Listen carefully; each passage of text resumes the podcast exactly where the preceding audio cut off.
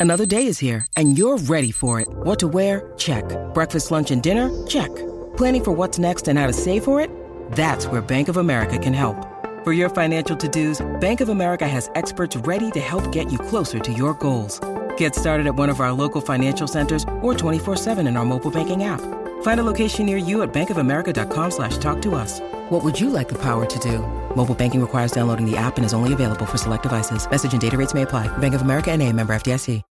When you need mealtime inspiration, it's worth shopping Kroger, where you'll find over 30,000 mouthwatering choices that excite your inner foodie. And no matter what tasty choice you make, you'll enjoy our everyday low prices, plus extra ways to save, like digital coupons worth over $600 each week. You can also save up to $1 off per gallon at the pump with fuel points. More savings and more inspiring flavors make shopping Kroger worth it every time. Kroger, fresh for everyone. Fuel restrictions apply.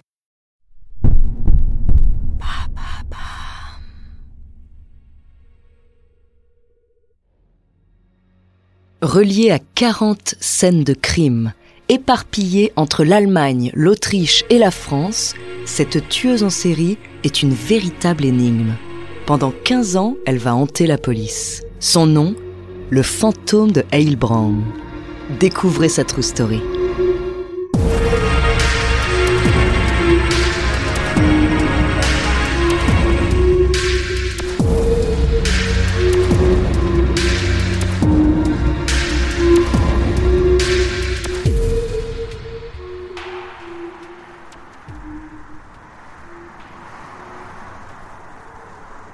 Le 25 avril 2007, sur un parking de la ville d'Heilbronn, en Allemagne, deux policiers, un homme et une femme, prennent leur pause déjeuner. Quelque temps plus tard, les corps sont retrouvés dans leur voiture, chacun une balle dans la tête. L'homme est mal en point, mais respire encore. La femme, Michelle Keswetter, est bel et bien décédée. Sur place, la police recueille les témoignages. Rien d'inhabituel, à part peut-être un homme. Dans la BMW des victimes, la police scientifique trouve une goutte de salive, le seul indice. Direction le laboratoire pour une analyse d'ADN. Les résultats tombent. L'ADN retrouvé est dans les fichiers de la police depuis 14 ans. Il est lié à 28 scènes de crime, dont deux meurtres. Retour en mai 1993 en Rhénanie-Palatinat, en Allemagne. Une retraitée de 62 ans est retrouvée morte étranglée chez elle, sa maison entièrement retournée. La veille, elle avait retiré ses économies à la banque. Aucune trace de l'argent. Pour la police allemande, c'est le mobile. C'est sur une tasse de café de la scène de crime que la police scientifique identifie pour la première fois l'ADN, celui d'une femme. L'enquête reste sans suite. Huit ans plus tard, en mars 2001, toujours en Allemagne, à Fribourg, un autre retraité est retrouvé lui aussi étranglé. Comme précédemment, ses maigres économies se sont volatilisées. Dans plusieurs pièces du domicile du vieil homme, l'ADN féminin de 1993 est présent. La police a peut-être affaire à une tueuse en série.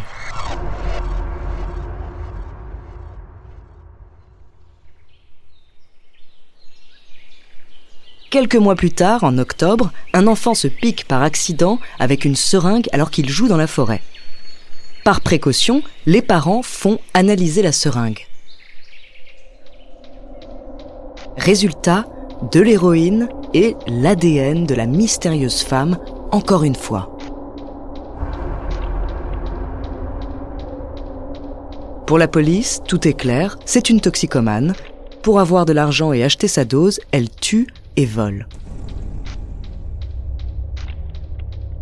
Année après année, l'enquête devient de plus en plus complexe la police scientifique retrouve l'ADN en Allemagne et en Autriche pour des cas de vol de voiture, de violation de domicile, de braquage, de cambriolage. Aucun de ces délits ne semble être lié. En 2006, l'ADN de la tueuse est présent sur les lieux d'un cambriolage raté. Petit problème, des témoins affirment que c'est un homme qu'ils ont vu et dressent un portrait robot. La tueuse est-elle transgenre?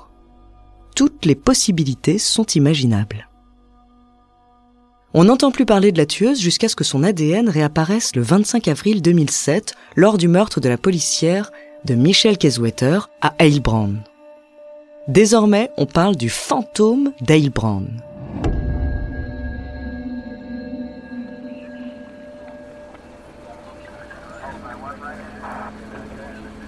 En février 2008, les corps de trois Géorgiens sont repêchés dans une rivière proche d'Eppenheim en Allemagne. La police parvient à appréhender un premier suspect. Dans sa voiture, on retrouve l'ADN du fantôme. Mais le suspect se révèle être un indique de la police travaillant sur une affaire en lien avec Al-Qaïda. Il reconnaît que les Géorgiens sont montés dans sa voiture, mais aucune femme.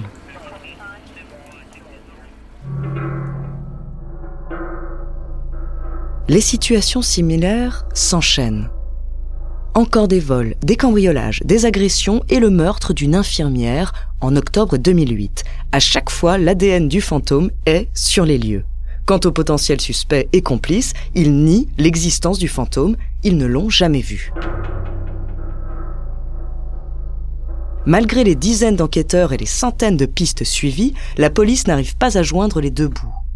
Elle offre une récompense de 150 000 euros à quiconque aurait une information permettant de capturer le fantôme d'Ailbrand. Mais personne ne vient à leur rescousse. L'enquête patauge toujours lorsqu'en mars 2009, l'ADN du fantôme est retrouvé en France sur un corps brûlé. Le corps brûlé d'un homme. Comment peut-il avoir un ADN féminin? Mystère. Après une autre batterie de tests, la police tombe cette fois sur un ADN masculin. Après cet épisode, une hypothèse survient. Et si l'ADN du fantôme était présent, non pas sur les scènes de crime, mais sur les cotons-tiges utilisés pour les prélèvements? La police allemande refuse dans un premier temps de croire à cette hypothèse. Mais après enquête, c'est le coup dur. La police utilisait des lots de coton-tige contaminés par l'ADN d'une employée de l'usine où ils étaient fabriqués. Le fantôme de Heilbronn n'a jamais existé. 15 ans dans le vide. Les enquêtes pour la trentaine de délits et les six meurtres du présumé fantôme repartent à zéro. Pour la plupart, ils ne seront jamais élucidés, mais en 2011, une femme néo-nazie est arrêtée puis jugée coupable pour le meurtre de Michel Kesswetter.